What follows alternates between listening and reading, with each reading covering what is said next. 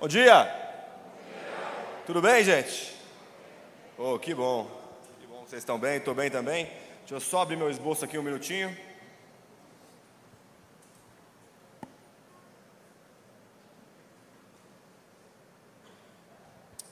Muito bom.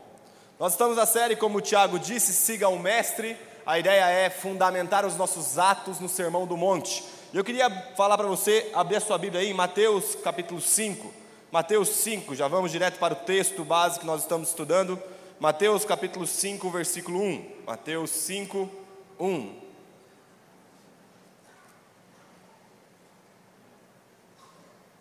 Mateus capítulo 5, versículo 1.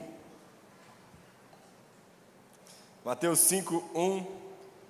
A Bíblia diz: Ao ver as multidões, Jesus subiu ao monte. Ele se assentou e os seus discípulos se aproximaram dele. Então ele passou a ensiná-los.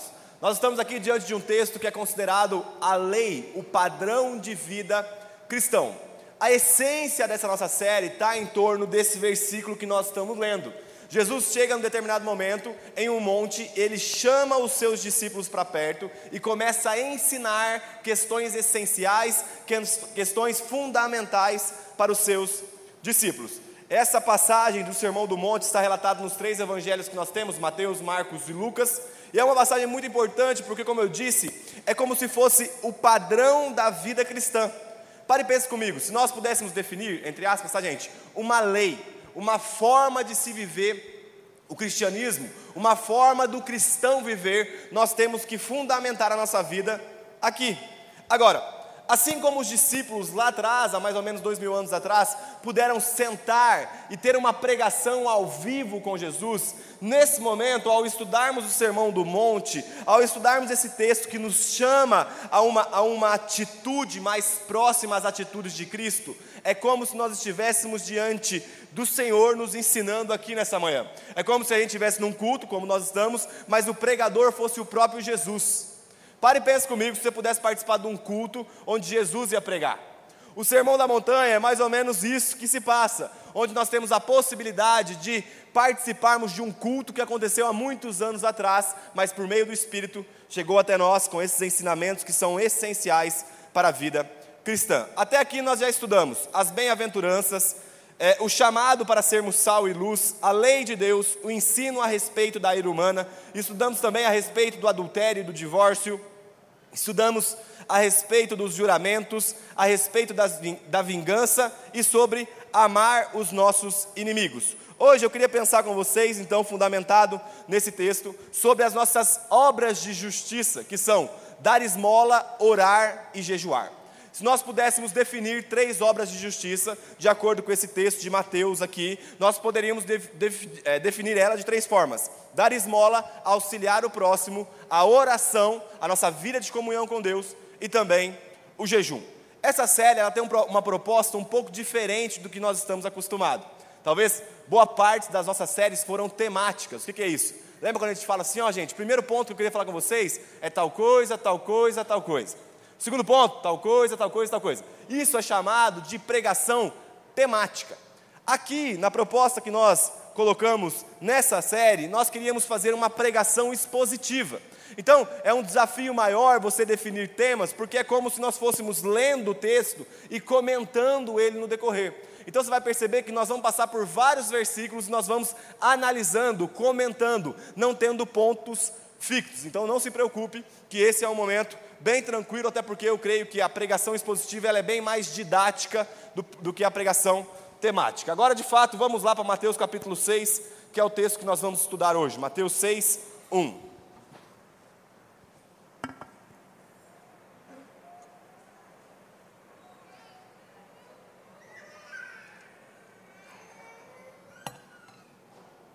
Nós vamos ler alguns versículos aí, então já se prepara. Mateus 6, 1. A minha versão é a NAA, a nova Almeida atualizada. A Bíblia diz: Evitem praticar as suas obras de justiça diante dos outros, para serem vistos por eles. Porque sendo assim, vocês já não terão nenhuma recompensa junto ao Pai de vocês que está nos céus. Quando, pois, vocês derem esmola, não fiquem tocando trombeta nas sinagogas e nas ruas, como fazem os hipócritas, para serem elogiados pelos outros. Em verdade lhes digo que eles já receberam a sua recompensa. Mas ao dar esmola, que a sua, irmã, que a sua mão esquerda ignore o que sua mão direita está fazendo, para que a sua esmola fique em secreto, e o seu pai que vê em secreto lhe dará a recompensa. E quando orarem, não sejam como os hipócritas, que gostam de orar em pé nas sinagogas e nos cantos das praças para serem vistos pelos outros. Em verdade lhes digo que eles já receberam a sua recompensa. Mas ao orar, entre no seu quarto e feche a porta. Olha o seu pai que está em secreto, e o seu pai que vem em secreto lhe dará a recompensa. E orando, não usem vãs repetições como os gentios, porque eles pensam que por muito falar serão ouvidos.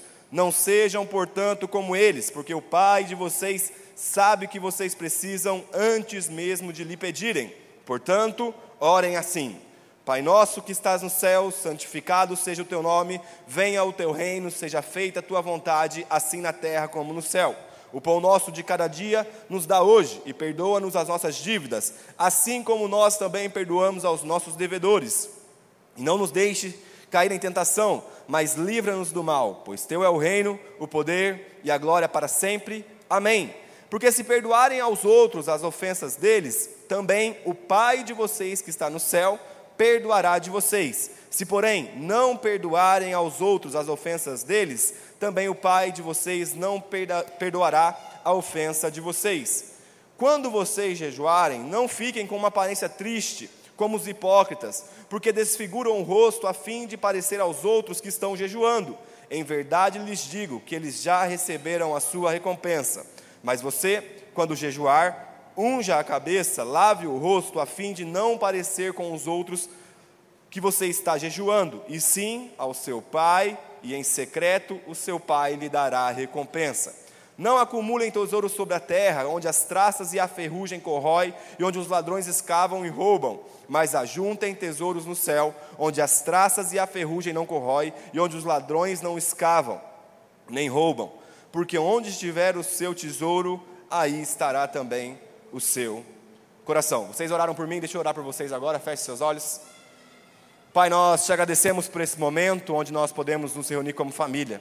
Eu peço que o Senhor conceda a nós sabedoria e revelação, iluminação do nosso entendimento, para que nós possamos ser edificados de acordo com a tua palavra. Senhor, essa é uma passagem tão importante para a nossa vida contigo.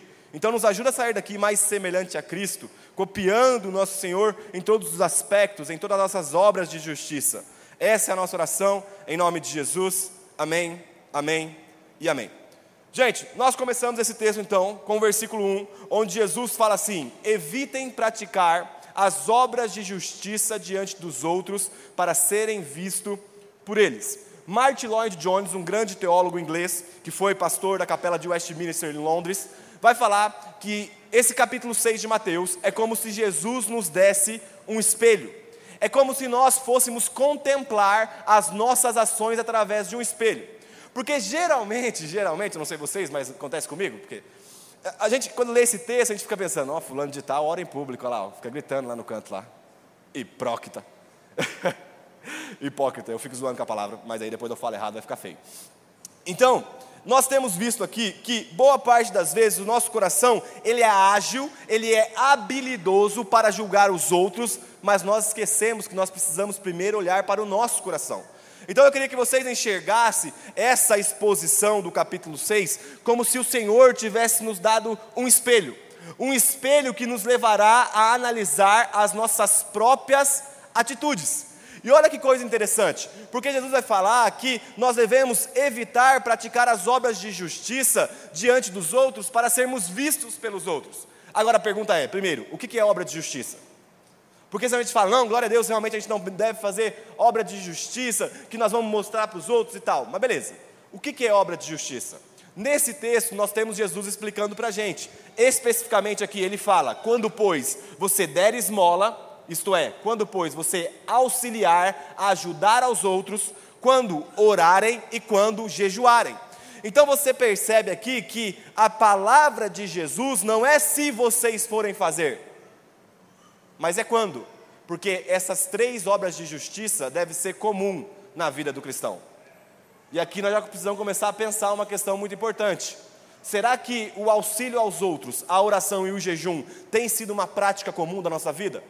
Porque Jesus não coloca como uma prerrogativa, ó, se vocês fizerem, se porventura, se por o acaso, vocês forem orar, vocês forem auxiliar as pessoas, vocês forem jejuar, toma cuidado, não ele fala, ó, quando vocês forem fazer, porque dentro do coração de Jesus, ele já tinha consigo a importância de que essas obras de justiça representava para nós. Então, auxílio aos outros, orar e jejuar deve ser uma prática comum da vida do crente. Mas lembra que nós estamos com um espelho na mão, contemplando os nossos próprios atos. E aí você pode pensar assim, Léo, beleza, entendi então que as obras de justiça diz respeito a sobre auxílio, a sobre orar e a sobre jejuar. Então eu não posso fazer isso para que as pessoas vejam. Seria contraditório, porque nós começamos esse culto fazendo o quê? Orando. Nesse caso, foi o Busato que começou o culto, provavelmente ele estaria condenado pela atitude dele. Depois que eu li a passagem do texto, eu fiz o quê? Orei. O Ti fez o quê? Orou. E nós não oramos em secreto, nós oramos publicamente. Até porque Jesus vai falar em Mateus capítulo, Mateus capítulo, fugiu aqui de mim o texto, mas ele fala o seguinte, eu não coloquei a referência. Assim, Mateus 5,16, perdão, Mateus 5,16. Assim, brilhe também a luz de vocês diante dos outros, para que vejam as boas obras que vocês fazem e glorifique o Pai de vocês que está nos céus. E aqui é o momento que geralmente o nosso coração entra num temor, porque a gente pensa, mas espera aí, a gente não deve praticar obras de justiça, que é o que Mateus 6 está falando, mas Mateus 5 vai falar que nós devemos praticar boas obras diante dos outros. Porque a questão que Jesus está abordando não é o que você vai fazer, mas o porquê você está fazendo. O cerne dessa mensagem não é sobre orar publicamente, é sobre o porquê você ora publicamente. O cerne dessa mensagem não é sobre é, é, é, é, é se você vai dar esmola, auxiliar aos outros, mas o porquê você faz isso. Nós precisamos compreender uma coisa que é muito importante, gente. Tudo o que nós fazemos, seja o nosso respirar ou seja o nosso comer, deve visar a glória de Deus. Por isso que é um espelho, para nós contemplarmos os nossos atos e perguntar o porquê para nós mesmos. Mário Sérgio Cortella, um filósofo até meio pop, do ano 2022, agora ele está vivo ainda, ele escreveu um livro que chama Por que fazemos o que fazemos? E é uma pergunta que constantemente nós devemos voltar, porque, gente, o pecado está tão entranhado dentro de nós, a vaidade, o egoísmo está tanto dentro da gente, que até mesmo uma atitude nobre, como ajudar o outro, orar e jejuar, pode ser manchada pelo pecado. Já parou para pensar comigo? Que talvez as nossas orações estão sendo uma oração numa postura de pecado? Porque nós não estamos orando para a glória de Deus, mas nós estamos fazendo para sermos vistos. Então não diz respeito ao que você faz em público, porque as nossas obras devem ser evidenciadas. A questão é o porquê você faz isso em público. Qual é o seu coração quando você ora por alguém em público? Qual é o seu coração quando você vai jejuar? Qual é o seu coração quando você vai auxiliar pessoas? E aqui é um desafio. Aqui é um desafio, porque ele começa tratando de um tema que é talvez corriqueiro para a gente. Jesus vai falar em Mateus capítulo 6, versículo 2, e agora de fato começaremos a exposição então. Quando, pois, você der esmola, não fique tocando trombeta nas sinagogas e nas ruas, como fazem os, os hipócritas para serem elogiados pelos outros. Em verdade lhes digo que já receberam a sua recompensa. Mas, ao dar esmola, que a sua mão esquerda ignore o que a sua mão direita está fazendo, para que a sua esmola fique em secreto, e o seu pai, que vê em secreto, lhe dará a recompensa. Talvez você vê essa palavra, esse termo esmola, e você pensa sobre quando você dá uma moeda, uma nota a um pedinte, alguém que está no farol, alguém que está passando por um momento de necessidade. Mas dar esmola aqui, contextualizando, aplicando para os nossos dias atuais, seria sobre ajudar pessoas. Então vamos supor, sabe quando alguém está passando uma necessidade dentro da nossa comunidade local, ou então fora, e aí você vai e você auxilia essa pessoa, seja financeiramente, seja o tempo, seja cuidando de um filho, seja levando em tal lugar, seja dando uma, carona. Dar esmola, se nós pudéssemos contextualizar, diz respeito ao mesmo aspecto. A pergunta que nós precisamos, nós Perdão. A pergunta que nós precisamos fazer é: quando nós auxiliamos pessoas, nós tocamos trombeta? Tipo, olha, ajudei o fulano de tal lá, hein, gente. fulano de tal está necessitado, tadinho, não sabe administrar bem as finanças. Aí eu fui lá, cheguei com o dinheiro lá para ajudar a pessoa. Cara, dificilmente você vai ver esse aspecto no nosso meio. Porque nós partimos pelo menos de 1%, de 2%, de que nós temos uma humildade para guardar esse auxílio, esse socorro, essa ajuda a nós mesmos. Mas Jesus vai aprofundar essa questão. Lembra que nós estamos com um espelho diante de nós. O que ele fala é que quando nós ajudarmos, a mão esquerda não pode saber o que a direita fez. Então a grande questão não é tocar a trombeta para fora, é não se vangloriar por dentro. É você pensar, cara, por eu ter ajudado, eu sou superior a essa pessoa. Sabe o que é? Sabe o que é? Por eu ter essa condição, eu sou melhor do que ela. E às vezes isso não é exposto, mas é pensado, é evidenciado dentro do seu coração. E, gente, eu já repeti isso aqui e eu vou repetir um milhão de vezes. A pior pessoa que está nesse templo tem um nome: Leonardo. Porque só eu sei quais os pensamentos e quais os sentimentos que passam no meu coração. E por vezes, eu deixo a minha mão direita saber o que a esquerda fez. E por vezes eu me sinto superior aos outros porque eu ajudei alguém. Então você percebe que Jesus está tratando, não num aspecto do que, ah lá, o fulano de tal ajudou e está falando para todo mundo. Não, a pergunta é quando você ajuda, qual é o sentimento que passa dentro do seu coração? O sentimento é, cara, um dia eu fui auxiliado por Deus, um dia eu fui auxiliado por Cristo, e por ter sido auxiliado gratuitamente, é minha responsabilidade ajudar os outros. Ou o seu sentimento é, cara, é que afinal de contas eu estou numa situação melhor que essa pessoa. E não tem problema você estar numa situação melhor, desde que isso glorifique a Deus.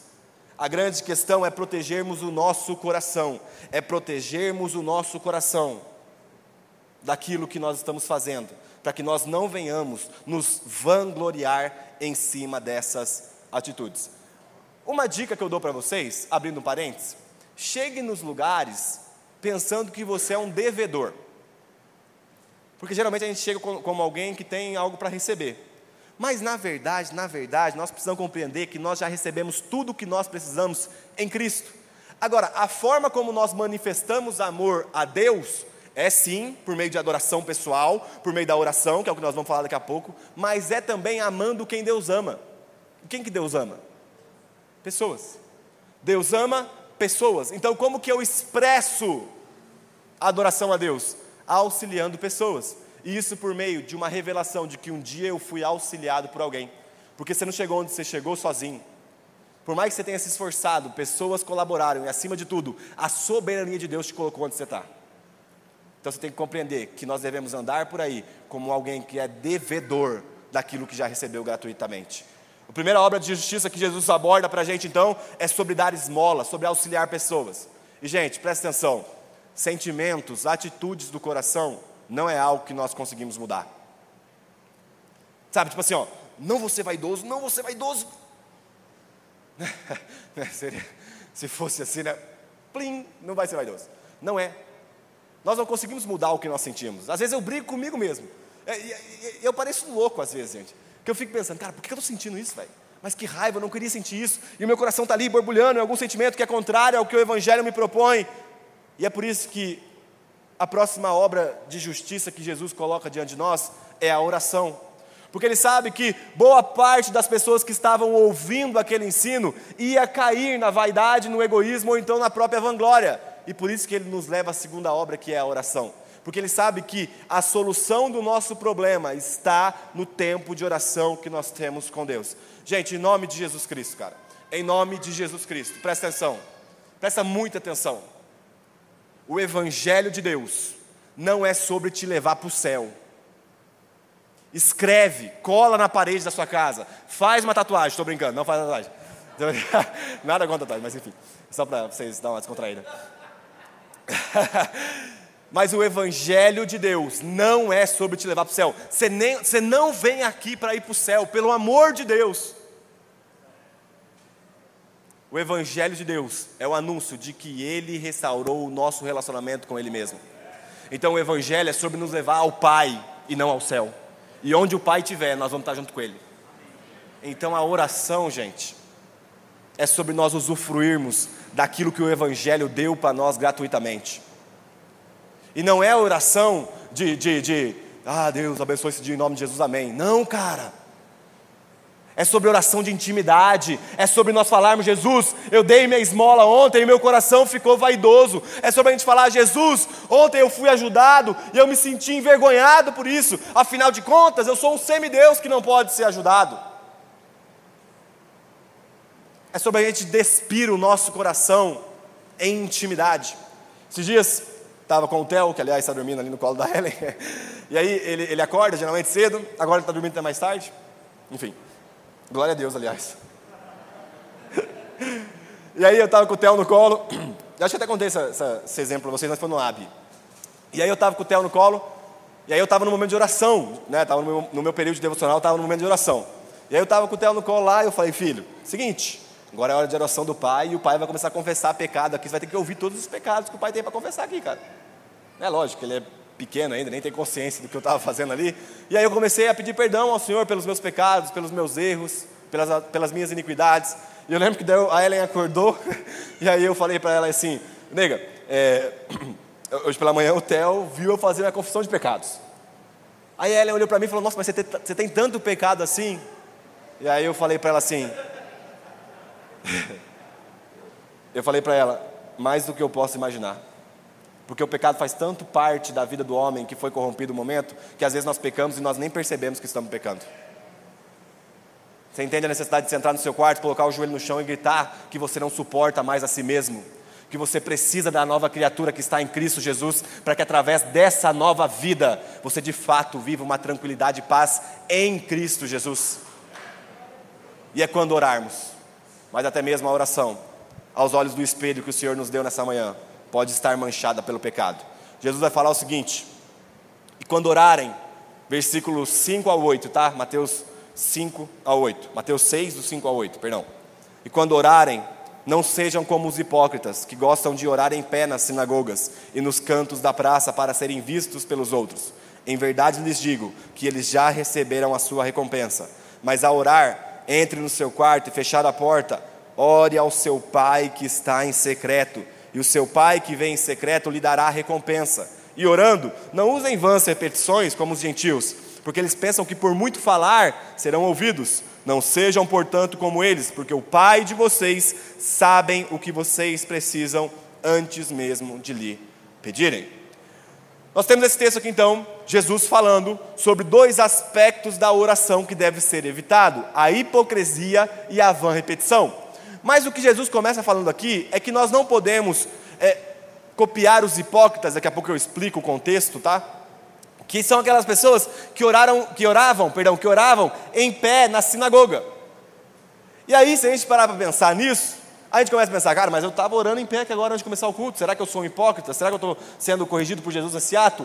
Não, porque até mesmo o próprio Cristo, o Senhor, orou publicamente, e é bem provável que de pé. João capítulo 17, nós temos a oração sacerdotal. Se Jesus estivesse condenando a oração pública, ele estaria se contradizendo, porque ele já tinha orado pelos discípulos publicamente, ao ponto de João escrever. Gente, olha isso.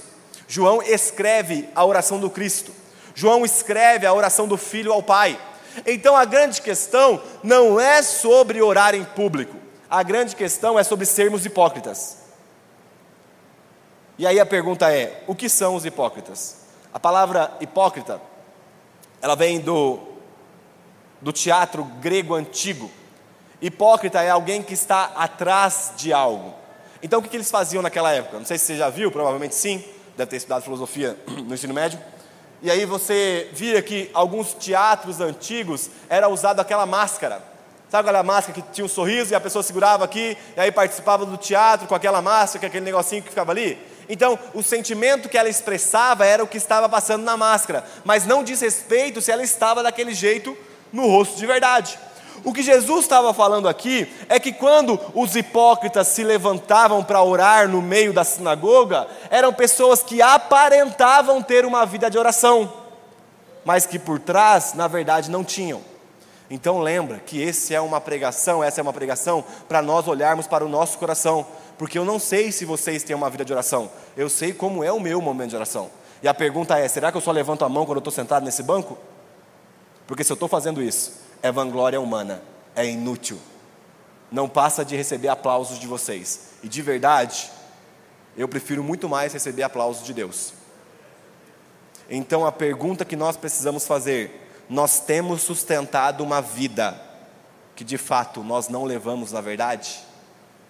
Será que o nosso louvor é mais fervoroso quando nós estamos aqui ou quando nós estamos no nosso quarto? Será que nós corremos? Será que nós saltamos? Será que nós choramos? Será que nós rimos quando está somente você e Deus no seu período de intimidade?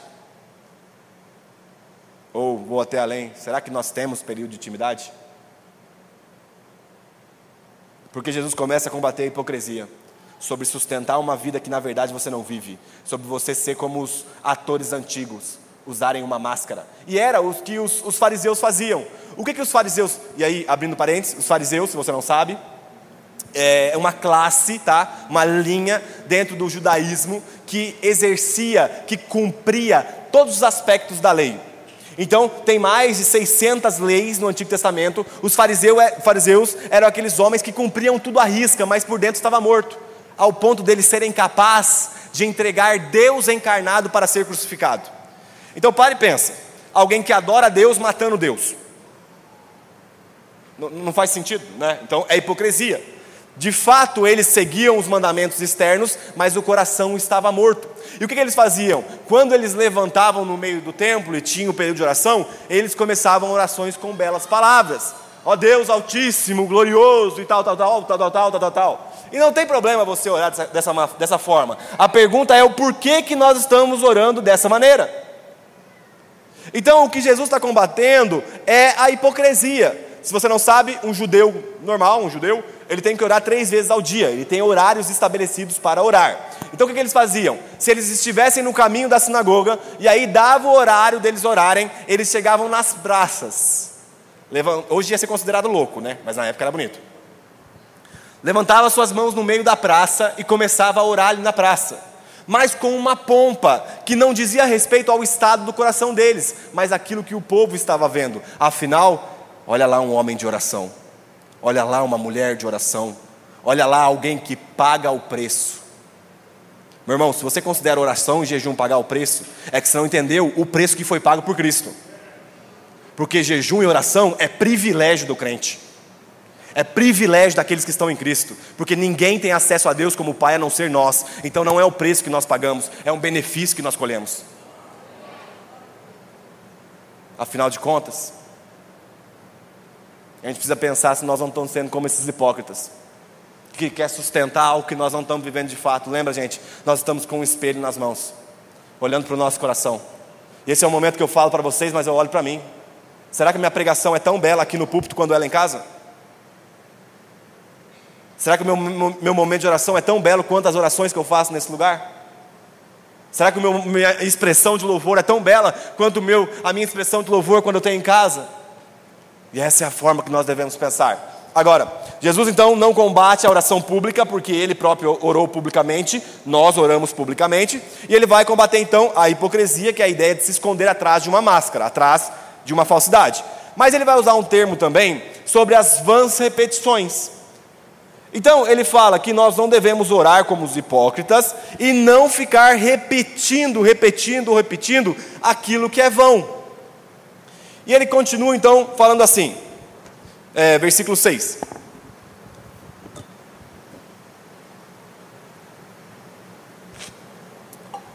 Mas a orar, entre no seu quarto e fechada a porta, ore ao seu pai que está em secreto, e o seu pai que vem em secreto lhe dará, lhe dará a recompensa. E aqui tem dois aspectos. Primeiro, um chamado à intimidade. Deus está nos chamando para o quarto. O quarto é um ambiente de intimidade, um quarto é um ambiente pessoal, onde você dialoga com Deus como pai, e, como filho e, e pai, no caso. Agora, o quarto também é um lugar de anonimato. Tem um livro, me fala a memória, o nome do autor, que escreveu um livro sobre a sociedade do espetáculo. É um livro que foi escrito em 1974. Um filósofo fez uma leitura no período de pós-guerra e começou a perceber que a propaganda estava crescendo como cultura no meio dos povos. Gente, presta atenção: na época não tinha internet, na época não tinha Instagram, na época não tinha Facebook. Se é que hoje ainda tem Facebook, mas na época não tinha. Então, ele vai falar que o homem ele se apega mais à imagem do que à coisa em si. Então, o que eu estou querendo dizer? que é mais prazeroso para mim eu postar uma foto de eu orando do que eu orar de fato. Porque às vezes a recompensa do Senhor demora um pouquinho para chegar, mas os aplausos dos homens é instantâneo. Olha como o cara ora tanto. Então, esse entra no seu quarto e fique a sós com Deus, é um chamado do Pai à intimidade, mas um chamado também a nós olharmos para o nosso coração. Porque é como se Deus estivesse falando assim, cara, se você tem dificuldade de orar em público, para a sua própria vanglória, considerando que você é alguém de oração, ora, começa a orar no quarto, porque lá ninguém está te vendo, somente eu. Então é como se Deus nos desse uma vacina, é como se Deus nos desse um, um, um antibiótico, sei lá, um remédio contra o orgulho próprio, porque quando você entra no seu quarto e fecha a porta, não tem ninguém lá te observando, a não ser Ele. E aí não tem como a vaidade resplandecer.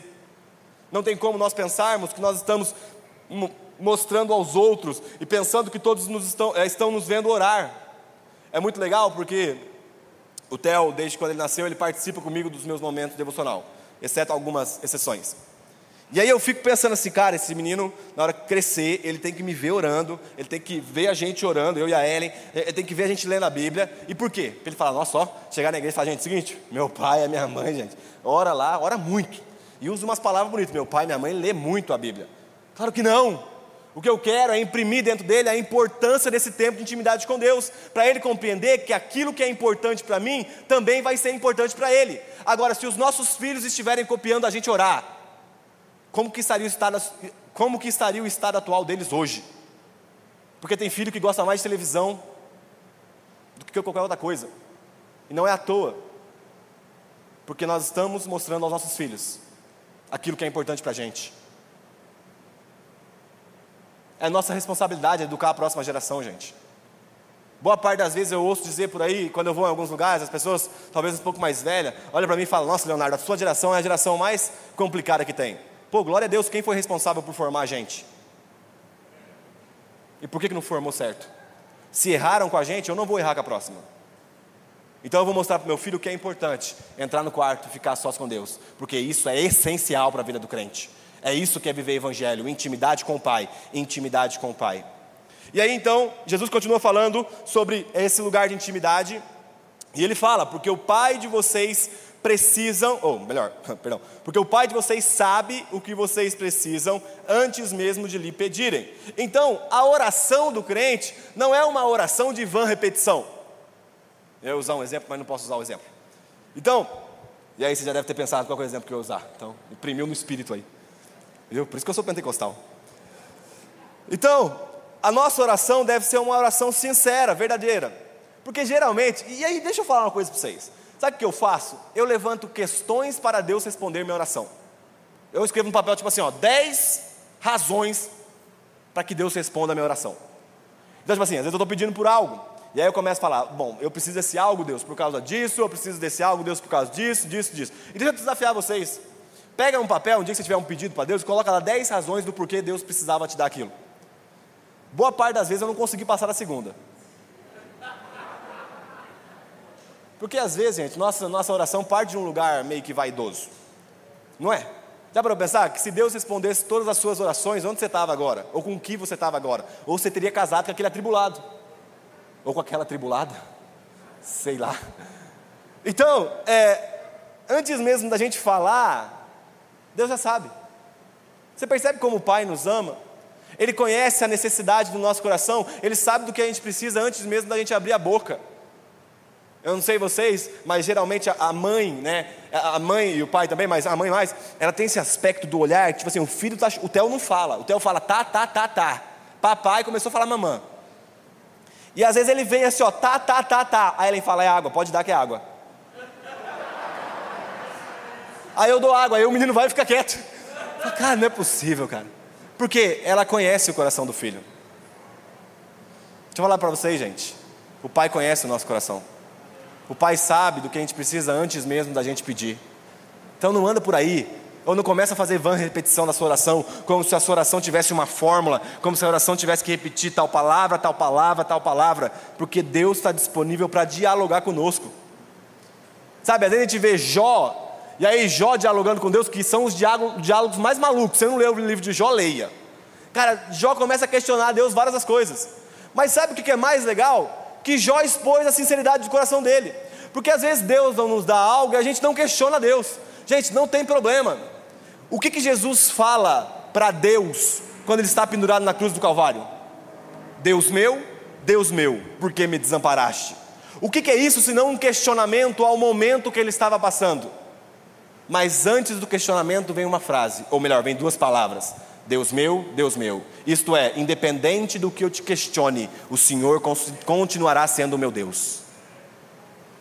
Então não é sobre você abrir o seu coração, ou melhor, não é sobre você não abrir, é sobre você ser sincero e ter certeza que Ele vai continuar sendo o seu Deus. Então Jesus, ele fala desse aspecto da esmola, ele fala desse aspecto da oração, e agora nós vamos entrar no texto que é muito conhecido, que é a oração do Pai Nosso. Então pare e pense comigo que Jesus está combatendo as vãs repetições. Ele está combatendo as vãs repetições. E aí ele começa falando assim: portanto, orem assim.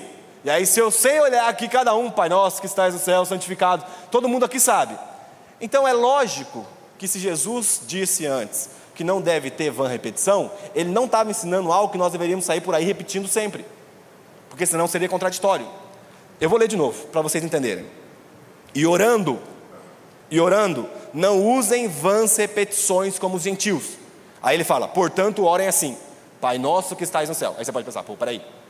Se não é para repetir e é, é para orar assim, o que, que eu faço? É claro que nós podemos orar a oração do Pai Nosso, mas a oração do Pai Nosso, ela nos serve como uma orientação para nós colocarmos as nossas, orações, as nossas orações dentro dela. Então pare e pensa como se fosse uma matrix, uma, uma matriz, uma matrix. Meu Deus, cara, você está falando muito isso para mim. Uma matriz, como se fosse uma matriz, onde você encaixa a sua oração dentro desse molde chamado oração do Pai Nosso. E qual que é a oração de Cristo? Vamos lá. Pai nosso que estás nos céus, santificado seja o teu nome, venha o teu reino, seja feita a tua vontade, assim na terra como no céu. O pão nosso de cada dia nos dá hoje, perdoa as nossas dívidas, assim como nós também perdoamos aos nossos devedores, e não nos deixe cair em tentação, mas livra-nos do mal, pois teu é o poder, o reino e a glória para todos sempre. Amém. Então, Jesus vai nos dar uma matriz para que nós possamos encaixar as nossas orações dentro dela. E ele começa falando o seguinte: portanto, orem assim. Então vamos lá, nós devemos orar, porque ele falou: orem assim. E aí ele fala: Pai nosso que estás nos céus. Então a primeira coisa que a gente tem que entender é que o destinatário da nossa oração é Deus Pai. Pai nosso que estás no céu é a quem nós estamos enviando as nossas orações, é o destinatário, é quem vai receber as nossas orações. Agora presta atenção que aquele que era digno de ser chamado ou de chamar a Deus de Pai meu, chama de Pai nosso. Porque nesse momento aqui ele não tinha morrido, isto é, os preços, o preço do pecado não tinha sido pago. Mas ao ensinar, ele fala Pai nosso, porque o teu pai não tem um filho único. Ele tem um pai que é nosso. Então para de entrar no seu quarto e começar a fazer oração individualista, porque você vive entre família. Para de entrar no seu quarto e falar, eu quero disso, eu preciso daquilo, eu preciso daquilo. Porque nós vivemos uma comunhão. O Pai é nosso. O Pai é nosso. Graças a Deus, ele, ele é onipresente, onipotente, Ele está em todos os lugares ao mesmo tempo, Ele ouve todos ao mesmo tempo, mas saiba que o Pai é nosso. Um dia eu vi, gente, eu fui aconselhar uma pessoa, deixa eu contar para vocês. Fui aconselhar uma pessoa sentada naquele banquinho ali, ó. A mulher chegou desesperada na igreja, eu não costumo orientar a mulher, a não ser que eu esteja acompanhada da Ellen, mas como eu estava sentado ali, tinha bastante gente em volta, então eu fiquei sentado. A mulher chegou aqui desesperada, não era, não era daqui da igreja. E aí eu sentado ali naquele banquinho, a mulher chegou e tal, chorando aos prantos, eu queria um pastor para me orientar. Aí o pastor não estava aqui, vai lá o, o co-pastor, o auxiliar de pastor, o auxiliar de alguma coisa. Lá vai eu. Ô irmã, o que aconteceu, cara, né? Pode falar e tal. Ah, eu estou apaixonado por um homem.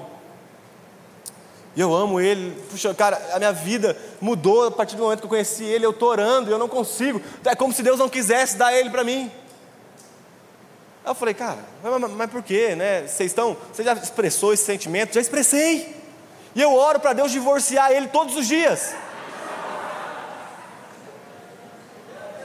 oh, irmão, pensa eu na minha teologia ouvindo isso. Dá vontade de cair no chão, convulsionar. Dá desespero, gente. Aí eu falei, ah, ele é casado?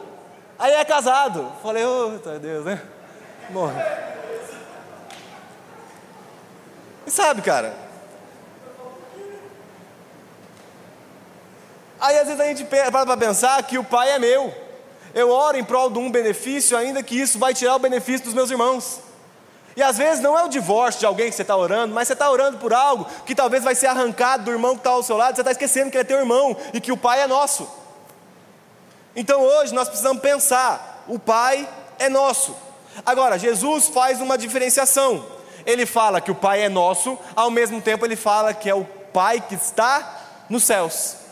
Então, boa parte das pessoas que estão aqui e, gente, eu sou pai, eu sou falho, eu vou falhar com o Theo e com os próximos filhos que a gente vai ter. Em algum momento, meu pai falou comigo, apesar de ser casado com minha mãe 30 anos, marido de uma só mulher, cuidando do lar, nunca vi meu pai fazendo, eh, agredindo minha mãe, nem nada do tipo, mas meu pai falhou comigo em algumas coisas. É lógico, nós somos falhos, nós somos pais, nós sabemos que nós somos limitados. Agora, o endereçamento é o Pai Nosso, mas é o Pai Nosso que estás no céu. Isto é, ele não tem nada a ver com o seu pai terreno.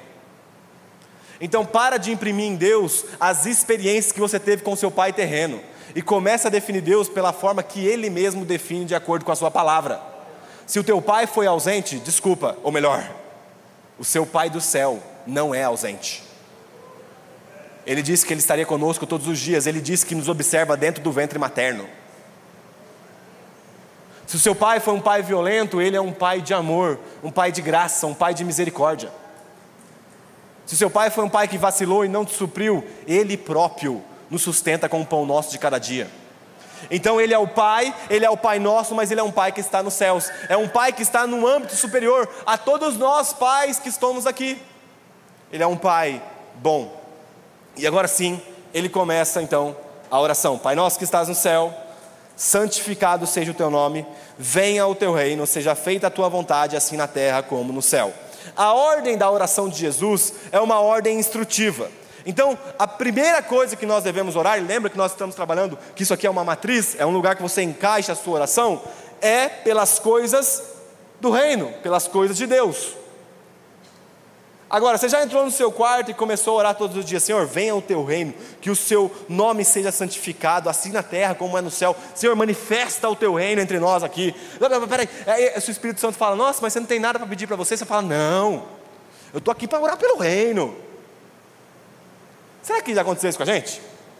Porque geralmente as nossas orações começam de acordo com as nossas necessidades, começam de acordo com aquilo que nós precisamos, mas a oração perfeita do Filho perfeito, que é o Cristo, começa falando: é, santificado seja o teu nome, venha o teu reino, seja feita a tua vontade, assim na terra como no céu. Então, o princípio da nossa oração não é sobre as nossas necessidades, mas sobre Ele manifestar o reino dele na terra. É nós entrarmos no nosso quarto e compreendermos que acima da nossa história existe uma história superior que está acontecendo aqui, que é a história de Deus. E nós devemos orar por essa história. É entrar no seu quarto e falar, Pai, que o teu nome seja santificado no nosso meio.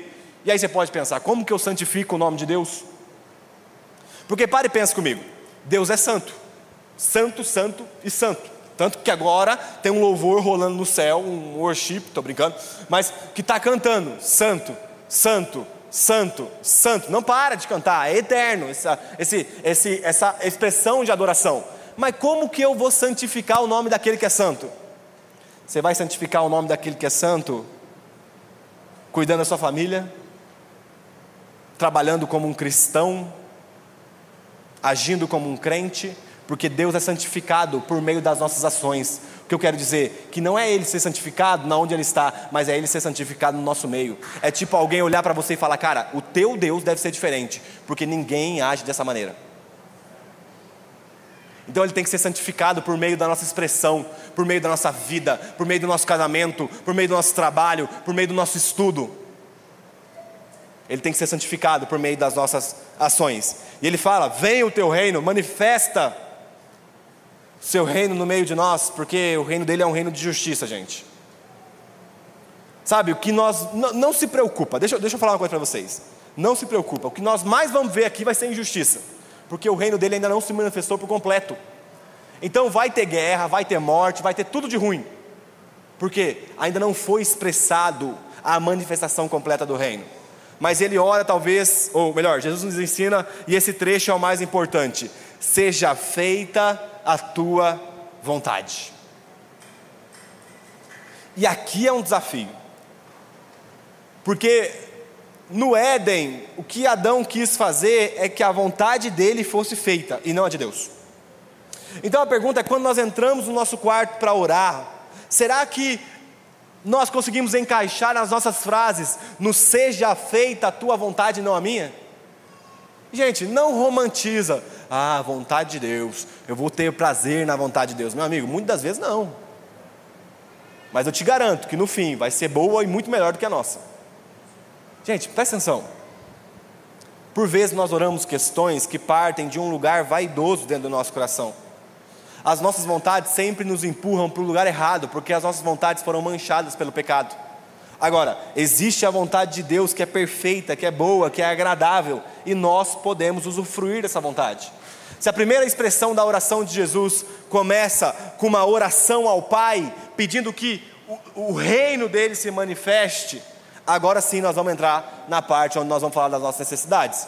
Então, se nós pudermos ver, se nós pudéssemos pensar o porquê boa parte das vezes as nossas orações não são respondidas, é pelo que está escrito em Tiago capítulo 4, versículo 3. A Bíblia diz: Pedem e não recebem, porque pedem mal, para esbanjarem para os seus, em seus próprios prazeres. De novo, pedem e não recebem, porque pedem mal, para esbanjarem em seus prazeres. E aqui não, não, se preocupa não que todos nós caímos nisso aqui. Todos nós. Por isso que a nossa oração tem que ser: seja feita a tua vontade e não a minha. Seja feita a tua forma de viver e não a minha. Porque quando nós pedimos, nós pedimos mal para esbanjarmos de acordo com os nossos prazeres. Agora, Jesus continua então falando, nos ensinando a orar. O pão nosso de cada dia nos dá hoje Perdoa-nos as nossas dívidas, assim como também nós perdoamos os nossos devedores. E não nos deixe cair em tentação, mas livra-nos do mal. Então, à luz da oração que nós estamos aprendendo, Jesus começa a nos falar das questões que são secundárias, porque a primária são as questões do reino. E ele fala sobre o pão nosso de cada dia, o Pai nos dá hoje. Ah, então não é o meu trabalho que me dá o pão nosso cada dia? Não é o Pai, porque o crente não trabalha pelo pão, o crente trabalha para a glória de Deus. E o pão, o Pai supre. Porque senão nós vamos tornar escravo de pão. Por que, que você sai de casa? Para sustentar minha família, para trocar o carro, para não sei o quê, para não sei o quê. E aí nós somos escravos daquilo que nós podemos comprar. Enquanto na verdade, na verdade, o pão Deus garante, nós saímos para a glória dele, para a santificação do nome dele. Então o desafio é reformularmos a nossa forma de pensar. O pão nosso, ele vai nos dar. E aqui Jesus ora, e eu vou começar a resumir por conta do tempo. Três coisas. Primeiro, ele ora pelo pão que Deus vai nos dar. Então, não se preocupe, o pão que diz respeito à necessidade básica, ele vai nos dar. Talvez não vai rolar um camarão, um, um salmão ao molho de maracujá, que é gostoso demais, aliás. Mas crente gosta de comer. Ei, crente, crente, vou te dizer, cara. Crente gosta de comida. Mas a, a o pão, a necessidade, a necessidade básica, ele nos provê. Ah, então não preciso trabalhar, fico sentado, Deus vai dar o pão. Ô, gente, Deus não está estimulando a preguiça, eu quero que vocês entendam o que eu estou falando. Você trabalha para a glória de Deus e Deus nos garante o pão. Então, é, Jesus pede o pão, o perdão e livrar da tentação. Então presta atenção. Se Jesus pede o pão porque ele sabe que Deus nos dá o pão, ele pede também para que nós peçamos perdão, porque ele sabe que o perdão não pode ser comprado mas doado, mas entregado. Então para de pensar que alguma obra de justiça sua vai pagar algum preço de perdão, porque o perdão nós pedimos completamente ao Pai, porque jamais nós iríamos conseguir comprar, pagar o perdão, porque a nossa dívida era muito grande. E ele fala sobre livrar da tentação. Se nós começamos a oração com o Pai Nosso, nós terminamos a oração expondo: Pois teu é o reino, o poder e a glória para sempre. Isso aqui na teologia é chamado de doxologia. É como se fosse uma explosão de adoração, onde Cristo vai declarar: Pois teu é o reino, o poder e a glória para sempre, numa explosão de afeição, numa explosão de sentimentos. E ele continua: Porque se perdoarem aos outros as ofensas deles, também o Pai de vocês que está no céu perdoará vocês. Agora vamos conversar aqui sobre isso aqui, gente. Vamos lá que lembra do espelho, em nome de Jesus, tem um espelho aqui. Para que que Jesus deu um espelho para nós? Porque se perdoarem, a, a, ó, de novo, porque se perdoarem aos outros as ofensas deles, também o Pai de vocês que está no céu perdoará vocês. Se porém não perdoarem as ofensas deles, também o Pai de vocês não perdoará a ofensa de vocês. Deixa eu perguntar uma coisa: Deus é Pai de todos? Não. Pelo amor de Deus. Deus é Pai daqueles que estão em Cristo. Ele é Pai daqueles que estão em Cristo. Então Jesus está ensinando os crentes a orar. Então, quando ele trata do, do, aspecto, se você não perdoar o outro, Deus não vai te perdoar, não, presta atenção, presta atenção que eu vou dizer, não diz respeito à salvação. Esse perdão foi dado gratuitamente por meio da cruz. Esse perdão diz respeito à evidência de que nós somos cristãos. Então, ao perdoarmos, o que nós estamos fazendo? Evidenciando, chamando para fora aquilo que nós já somos internamente, uma nova criatura em Cristo. Então, aqueles que vivem com rancor, guardando mágoa, é porque ainda não entenderam, ou então nem têm a nova natureza de Cristo.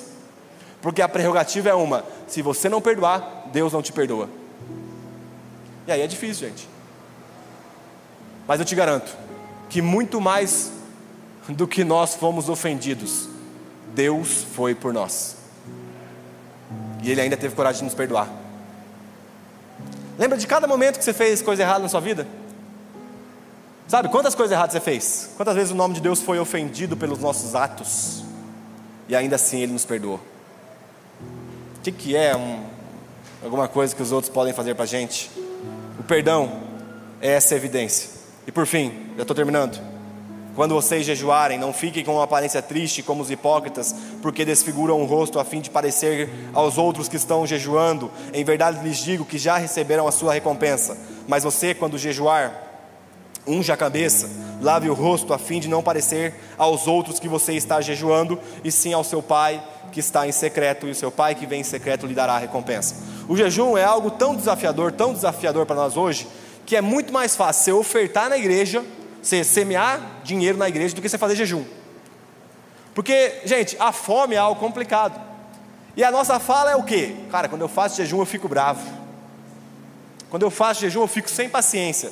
E na verdade, nós somos bravos e sem paciência. É que a máscara da glicose, a máscara do sal, a máscara do alimento vai só tampar aquilo que nós já somos por dentro.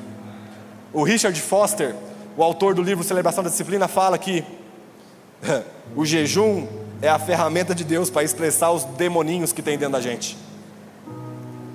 Richard Foster, não foi Leonardo Silva. E ele fala que o jejum é um ato de adoração. O jejum não é um ato de buscar mais poder de Deus. O jejum não é um ato de usar para barganha, vou jejuar a fim de ganhar um favor. Jejum é um ato de adoração, que o Pai vai ver em secreto e ele vai te recompensar da forma que ele quiser. Jejum é um ato de adoração. Escreve: jejum não é barganha. Você não jejua para ter poder, você jejua porque você ama a Deus. E se Ele quiser, Ele vai derramar poder sobre você. Nós jejuamos por causa que nós o amamos. E por fim, não acumule tesouros nos céus, ou melhor, perdão, não acumule tesouros sobre a terra, onde as traças e a ferrugem corrói, e onde os ladrões escavam e roubam, mas ajuntem tesouros nos céus, onde a traça e a ferrugem não corroem, e onde os ladrões não escavam nem roubam, nem roubam, perdão. Porque onde estiver o seu tesouro, ali estará também o seu coração. E por vezes a gente pega esse texto e a gente fala sobre o não se ter riquezas. O crente não pode ter vontade de ficar rico, não. Porque ó, o dinheiro vai deturpar, não sei o quê. Mas na verdade nós já somos deturpados. E aí o dinheiro só vai evidenciar o que você já é por dentro. Então a questão que Jesus está falando não é sobre você não ter riquezas, mas é sobre você colocar o seu coração no lugar certo. A riqueza é um meio para um fim, e não um fim em si. Por que, que Jesus fala: onde estiver o seu tesouro, aí também estará o seu coração? Que se o tesouro estiver nas pessoas, quando essas pessoas partirem para a eternidade, o seu coração vai estar na eternidade e não no dinheiro, que em si não é mal, mas nós usamos de forma incorreta. Então, trabalhe, busque ser rico para a glória de Deus, com a finalidade de abençoar pessoas, com a finalidade de, com a finalidade de cumprir a vontade de Deus. Então hoje nós recebemos um espelho, cara. Esse espelho tem que, tá, tem que ficar fixo nas nossas mãos. Para quando a gente for dar esmola, quando a gente for orar, quando a gente for jejuar, quando a gente for utilizar os bens que Deus nos deu, para a gente avaliar nossas ações. Para que depois dessas ações terem sido feitas, terem sido realizadas, perdão, nós entrarmos no nosso quarto, fecharmos a porta, ficarmos em secreto com o Pai. Porque esse é o convite. Um Pai que é nosso, que está disponível a relacionamento.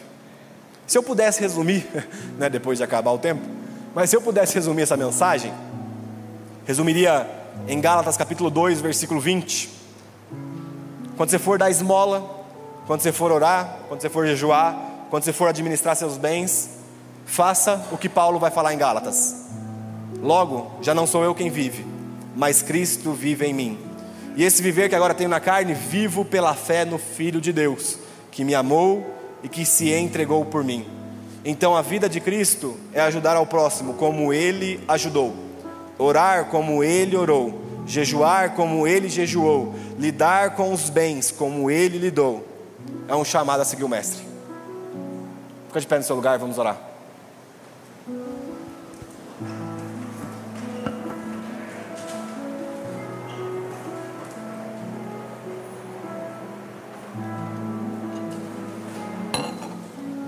Você puder fechar seus olhos.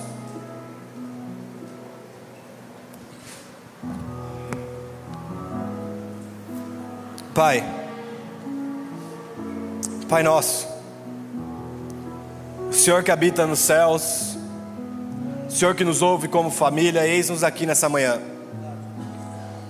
clamando ao Senhor, Pai, para que o Senhor venha transformar o nosso coração. Pai, a tua palavra que é esse espelho que nos foi dado, para que nós possamos nos contemplar, nos mostrou as nossas falhas, nos mostrou que boa parte das vezes nós somos hipócritas nas nossas atitudes, nas nossas posturas, todos nós que estamos aqui, Pai.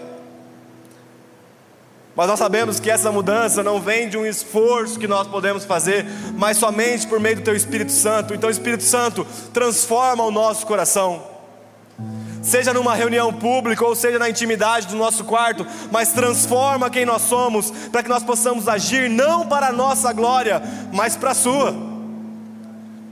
Senhor, sem demagogia, nós não queremos aplausos de homens, porque os homens crucificaram aquele que merecia ser aplaudido. Nos leva, Senhor, a esse lugar onde nós vamos receber aplausos do Senhor, Pai onde o nosso foco vai ser te agradar por completo, onde o nosso foco, Senhor, vai ser só a tua glória, mais nada. Perdão pelas vezes que nós agimos de forma vaidosa, arrogante ou orgulhosa. Nós nos arrependemos nessa manhã, Senhor. Leva-nos a esse lugar de adoração, de intimidade, porque o Senhor é o Pai nosso. O Senhor é um Pai nosso. O Senhor sabe do nosso coração. Nós oramos por transformação, Jesus. Ajuda-nos a seguir ao Senhor. Em nome de Jesus. Em nome de Jesus.